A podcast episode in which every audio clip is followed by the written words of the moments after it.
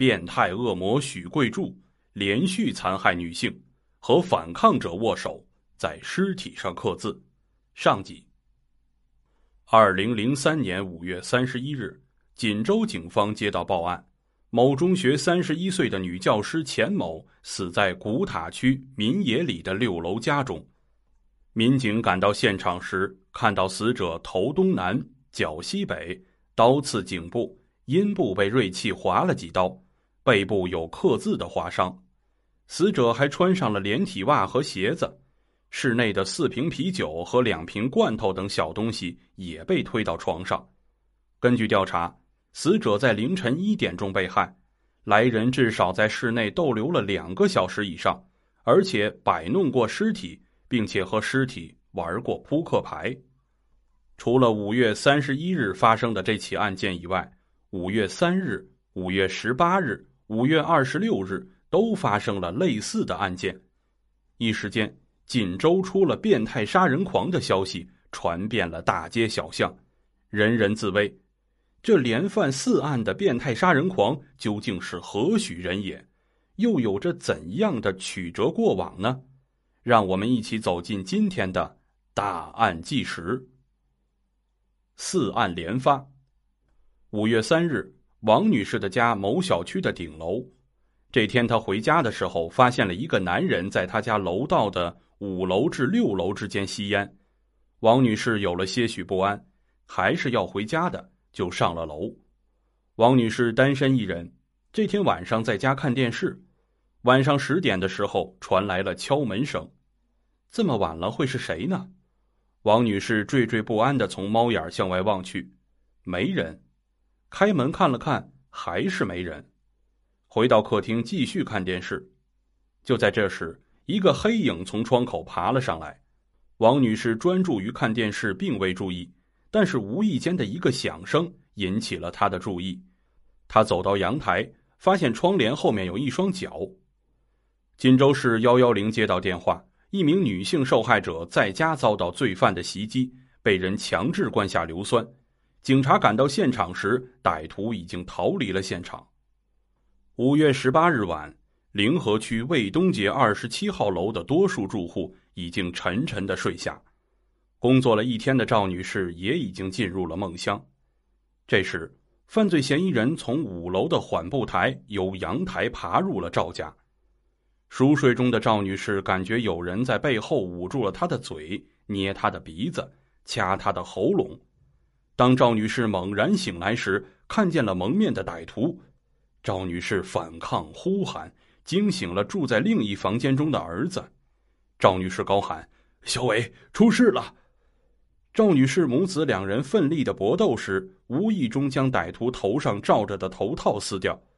这时，歹徒掏出来匕首，命令赵女士的儿子开门。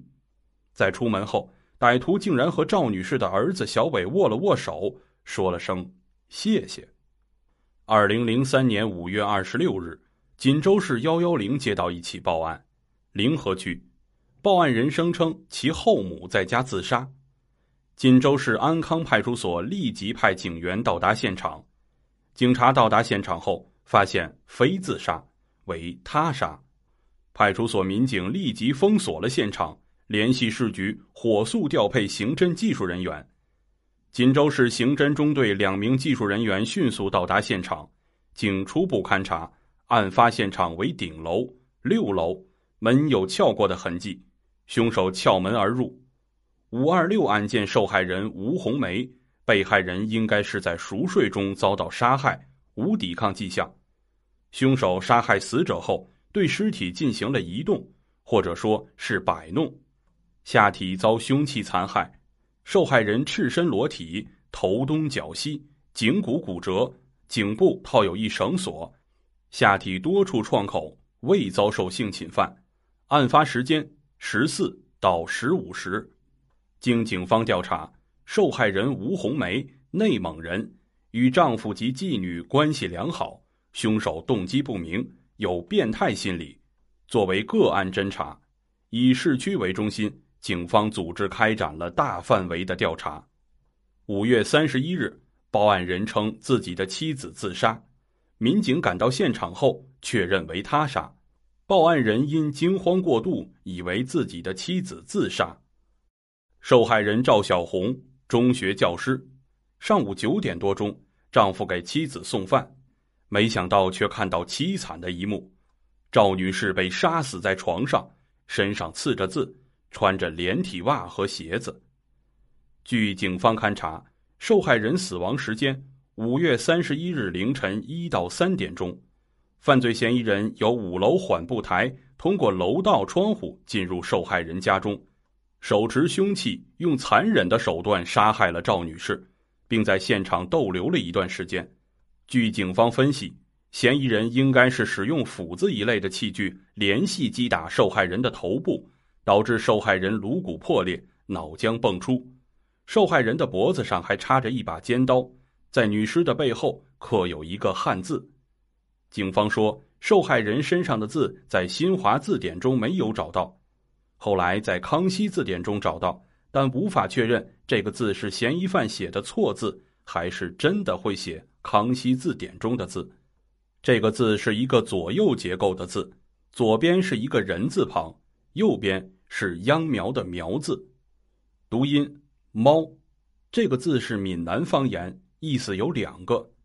一个是女子美好之意，另一个是妓女、老鸨的意思。据警方分析，案发时间应该是凌晨一点，但凶手在案发现场滞留较长时间。凶手在受害人旁边喝了两瓶啤酒，好像还和死者玩了一会儿扑克牌，之后对室内物品进行了大扫除一样的清理工作。由此判断。凶手应该是一个高智商、婚姻不幸的人。从凶手从容不迫的清理地面、桌面等的痕迹来看，凶手具有较强的反侦查能力。经过各方面的汇总材料显示，五零三、五幺八、五二六和五三一案件可能是一人所为，而且犯罪分子极可能继续作案。锦州市警方经过认真的研究。一个五三一专案组迅速成立，锦州警方集中全市最精干的警力研究侦破方案，同时重新搜集歹徒的体貌特征，研究其作案动机，并制定相应的对策。专案组成立后，对系列案件进行了重新调查。五零三案件中的汤某和五幺八案件中的赵某和犯罪分子见过面，在调查中，两人都称。犯罪嫌疑人个子不高，赵某说他不会超过幺六八厘米，因为我就是幺六八。那天晚上我光脚时，他和我差不多高。此外，两人还描述了那个人不胖，他基本上是在顶楼作案，阳台进入，从门逃走，善于攀爬。他作案从容，善于破坏现场，不留痕迹。他可能是老手，或者有过前科。犯罪嫌疑人把被害人身体全裸，或者头朝东、脚朝西摆放，且女子下身处有明显的锐器伤。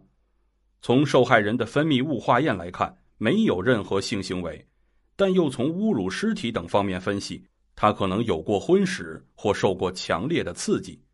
越来越多的调查使此人的大致形象浮出水面，年龄在四十岁左右。身高在幺六零到幺六八厘米之间，中等或偏瘦，估计受过某方面的刺激，可能有前科劣迹，对市区地理熟悉，善于攀爬。